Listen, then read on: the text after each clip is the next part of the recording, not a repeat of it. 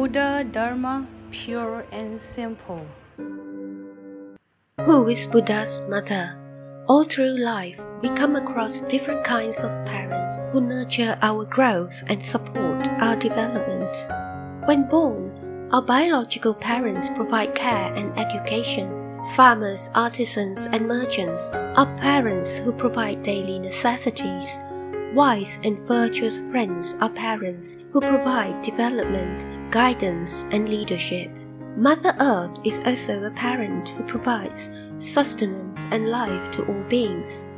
Likewise, as causes and conditions give rise to all phenomena one experiences throughout life, they are also like one's parents. Furthermore, according to the Agamas, all beings in samsara have ignorance as one's father and greed as one's mother. In this way, ignorance and greed can also be called one's parents. What about the Buddha? Did he have parents as well? Who were they? Historically speaking, Prince Siddhartha was born to King Suddhodana and Queen Maya, according to the biography of the Buddha. The Buddha, on the other hand, was born from prajna wisdom. In other words, Though the Buddha's physical body was born from his human parents, his Dharma body was born from Prajna wisdom, the Buddha's true parents. All Buddhas throughout the three time periods rely on Prajna wisdom to eliminate delusive thinking and attain supreme bodhi.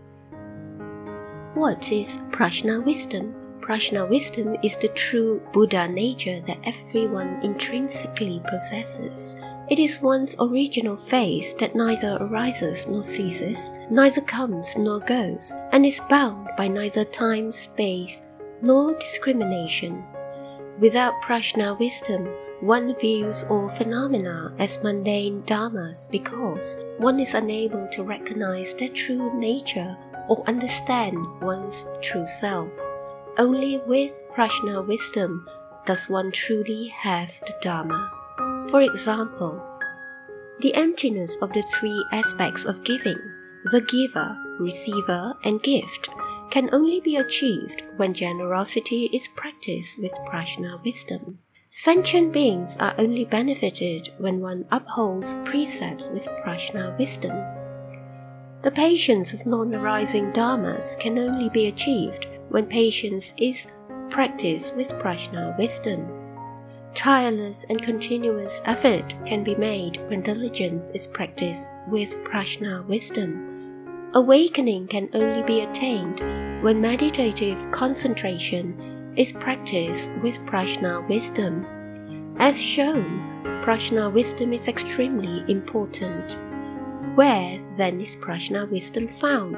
Though prajna wisdom is the complete and perfect attainment that all Buddhas come from, it is not an enigma. Prajna wisdom must be experienced in everyday life. Once prajna wisdom deviates from daily life, it is lost. The following passage from the opening of the Diamond Sutra illustrates the daily life of the Buddha, which emits the light of prajna wisdom. At mealtime, the world honored one put on his robe, picked up his bowl, and went into the city of Sravasti to beg for food. Likewise, in Chan, getting dressed, eating, fetching wood, and carrying water, or even raising an eyebrow, blinking, and every physical movement can all embody prajna wisdom. As the saying goes, in the presence of plum blossoms, the same moon outside the window is then different.